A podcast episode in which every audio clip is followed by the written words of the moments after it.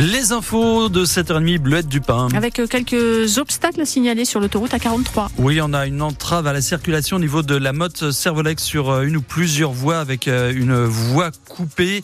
Euh, J'essaye de regarder le détail. Voilà, c'est à l'est de l'aire de, de l'Omble, euh, de Modane en direction de Lyon.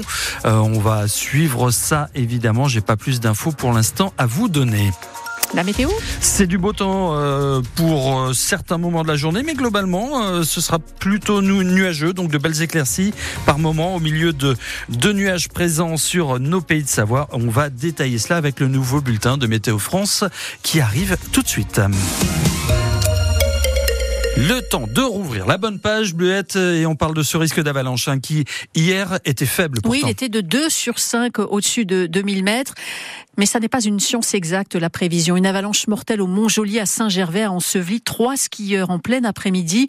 Euh, deux des skieurs sont malheureusement décédés, Tommy Cataneo. Oui, un homme et une femme pris tous les deux dans cette avalanche de 400 mètres de long dans un secteur hors piste, mais à proximité du domaine skiable près du télésiège du Mont-Joli. Un important dispositif de secours a été déployé. 20 gendarmes spécialisés dans les secours en montagne, PGHM et groupe montagne gendarmerie, mais aussi six pisteurs secouristes de Saint-Gervais, deux équipes cynophiles et deux médecins urgentistes du SAMU de la Haute-Savoie. Ils ont d'abord localisé l'une des victimes, malheureusement décédée, et ont continué à sonder la neige jusqu'à la tombée de la nuit à la recherche de la deuxième dont le corps a finalement été retrouvé. D'après les premiers témoignages, l'avalanche n'aurait pas été déclenchée par le passage des skieurs emportés. C'est le parquet de Bonneville qui est en charge de l'enquête. Cinq autres skieurs ont été bousculés mais sont indemnes.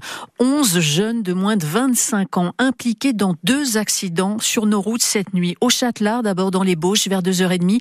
Les secours ont extrait cinq jeunes dont le véhicule avait fini dans un mur. Trois d'entre eux sont grièvement blessés, hospitalisés à Chambéry et Annecy. Et puis à Épagny, hier soir, vers 22h30. Ce sont six jeunes âgés entre 14 et 20 ans, tous dans une voiturette sans permis qui ont fait une sortie de route. Une adolescente de 15 ans a été éjectée, une autre de 14 ans a dû être désincarcérée, une troisième âgée de 20 ans est blessée moins grièvement. Il y a dix ans, jour pour jour, Michael Schumacher chutait grièvement à ski à Méribel. L'accident avait ému les fans de l'Allemand, cette fois champion du monde de Formule 1, mais aussi marqué tous les intervenants de cette matinée, pisteurs, secouristes, enquêteurs, élus.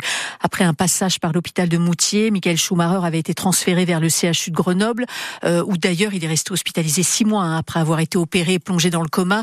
Parmi les soignants, le professeur Jean-François Payen, à l'époque chef du pôle réanimation anesthésie, il se souvient qu'il fallait à la fois gérer la gravité du traumatisme crânien, mais aussi le secret médical. Il y avait euh, une cinquantaine de personnes euh, au minimum à, s'occuper directement de lui. On leur dit, ben, quand vous êtes chez vous, entre amis ou en famille, euh, vous, vous serez interrogé et c'est votre devoir de ne pas divulguer ce type d'informations parce qu'encore une fois, c'est pas parce qu'il s'appelle Michael Schumacher, c'est parce que comme tout un chacun, on a le droit au respect de sa vie privée et au secret médical.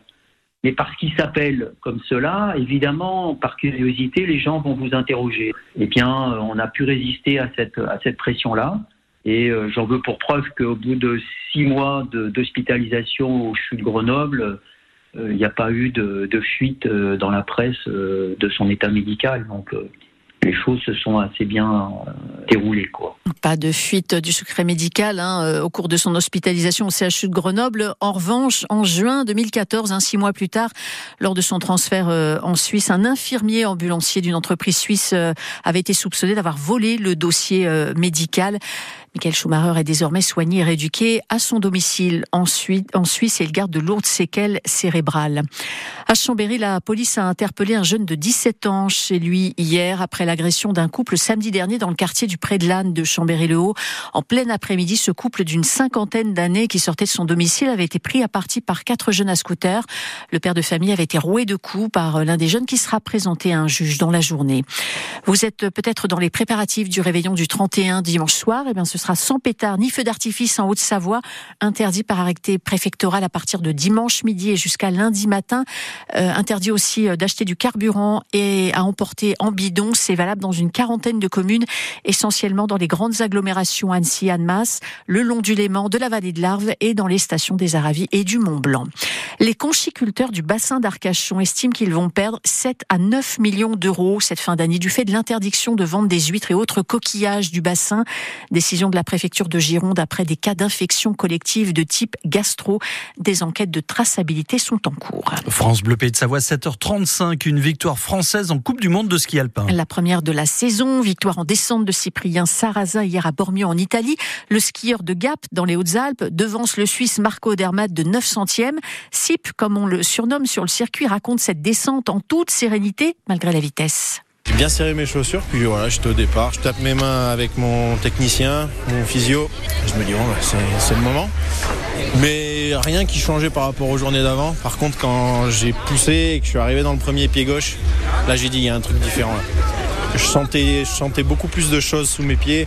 Ouais, j'étais dans, dans, ma zone de confort, quoi.